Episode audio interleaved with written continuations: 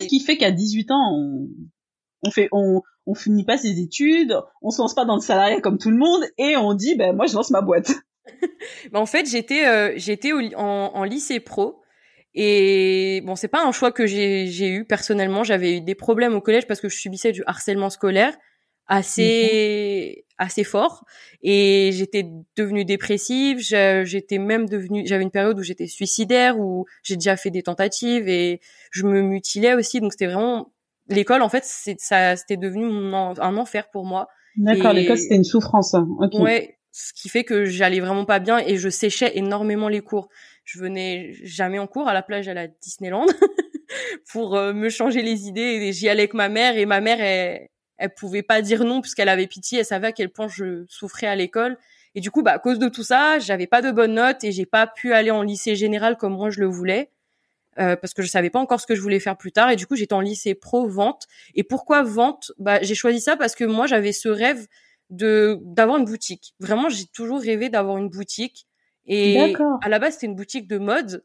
Vu que mon père était dans la mode je voulais un peu relier ça vu que j'aimais beaucoup la mode. Mais je j'étais ouverte à tout. Mais je sais pas j'avais je me voyais je me avec une boutique. Mais une boutique euh, physique ou en ligne mais je me voyais qu'une boutique et ça me faisait rêver. Donc vente voilà ça ça ça se relie un petit peu. Donc j'étais là dedans mais euh, ça ça s'est pas très bien passé. Je subissais encore un peu d'harcèlement. Et puis surtout euh, j'ai commencé à avoir des problèmes avec mes profs qui étaient pas très compréhensifs. Ils, ils étaient pas très gentils avec moi.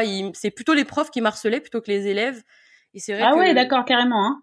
Ouais, ouais, ils étaient. Des personnes qui sont euh, censées euh, nous protéger. Donc en fait, je, viens, je voulais juste faire un petit focus sur euh, cette partie de harcèlement, parce que moi je connais un petit peu ton histoire, mais Mélanie, elle se faisait harceler parce qu'elle n'est pas banale. Voilà, je vais le dire comme ça, pour pas dire parce qu'elle est différente, parce qu'on est tous différents.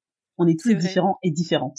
Mélanie, elle n'est pas banale, elle ne rentre pas dans les cases, elle a des rêves, elle est comme elle est et elle le montre. Enfin, elle, reste elle-même en fait. Et ça, ça dérange des personnes parce que je pense que on est dans une société où il y a beaucoup de gens qui se brident, qui sont pas eux-mêmes. Et quand ils voient peut-être une personne qui, fait autrement et qui elle euh, n'a pas peur en fait euh, d'être elle-même, eh ben ça les dérange. Ça, ça, ça secoue quelque chose, ça remue quelque chose en eux de montrer que bah toi tu l'as pas fait moi je le fais mais c'est pas du tout ça le but mais voilà donc c'est c'est ce que je voulais euh, je voulais dire approfondir parce que pour moi, je, je ne vois même pas pourquoi tu étais harcelée. Mais après, je comprends même pas pourquoi une personne est harcelée. Oui, oui, c'est sûr que moi, moi, je comprends pas, mais voilà, j'étais différente, j'avais un style assez dark. Je, bon, il faut préciser que j'adore m'habiller en noir et que je mets que du noir, et j'ai toujours adoré ça. Et du coup, j'étais qualifiée comme la gothique, la sataniste, la sorcière de l'école, et euh, tout le monde m'harcelait. Et j'ai même été harcelée par ma propre directrice quand été la voir pour lui dire que je me faisais harceler justement.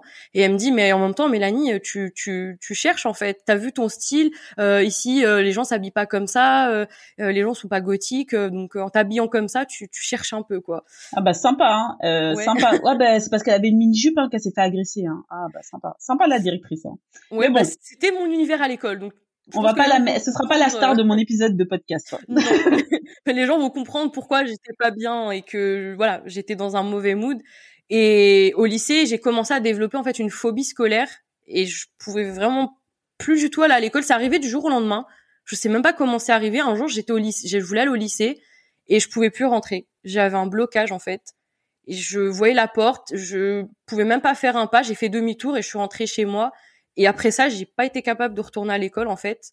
D'accord. Mais c'est comme ça, les phobies ou les angoisses, ça apparaît comme ça et puis euh, mmh, c'est bah, incontrôlable en fait. Je pense qu'avec tout ce que j'ai cumulé, tout ça, ça a dû, ça a dû faire trop et j'ai dû ouais exploser et repousser l'école quoi. Tellement ça me, ça m'effrayait d'y aller. Donc t'étais en quelle classe quand t'as décidé, enfin quand tu. Ah oui, j'ai pas précisé. T'as eu, t'as subi, ouais, t'as subi ta. Au lycée, c'était en première. D'accord, en classe de première, ok. Ouais, c'était à Du coup, bah là, t'as pu, tu pouvais plus aller à l'école. Donc t'as fait quoi? Et du coup, euh, j'ai, j'ai décidé d'arrêter. Tout simplement, je me dis c'est pas la peine de se forcer, euh, t'y arrives pas, euh, j'étais pas bien du tout et je me suis dit c'est pas raisonnable, sachant que bah physiquement, euh, mentalement, j'étais pas bien du tout et je pense que c'était le moment de se reposer, de prendre du temps pour soi et de prendre du recul aussi. Et c'est là que je me suis dit j'arrête en fait, j'arrête mes études pour l'instant, du moins. Et tu faisais des études de 20 ans, c'est ça? Ouais, en lycée pro. D'accord. Et je me suis dit, euh, j'arrête en fait, et je vais euh, juste prendre une année où je vais me concentrer sur moi, je vais réfléchir, je vais me soigner aussi parce que c'est important.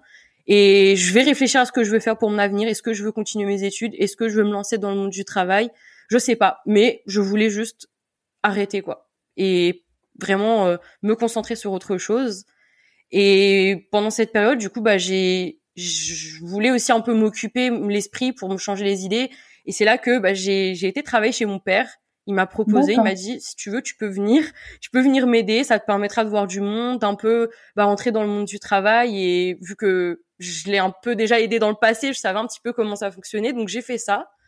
Et c'est là qu'en fait, euh, bah, en faisant ça, un, jour, euh, j'ai eu une idée. Je me dis, bah, en fait, pourquoi, euh, pourquoi je pense à poursuivre mes études? Pourquoi je me lancerais pas dans l'entrepreneuriat Pourquoi je réaliserais pas ce rêve? Et pourquoi pas j'ouvrirais pas une boutique en fait. c'est là que c'est venu comme ça. Pourquoi attendre? Ouais, c'est ce que je me disais. J'étais en plein dedans et en fait j'adorais travailler, aider mon père. J'allais faire des livraisons chez les stylistes, euh, dans des boutiques et tout, et je voyais du monde et je, commençais à être, bien en fait. Et je me suis dit, mais c'est mieux que l'école.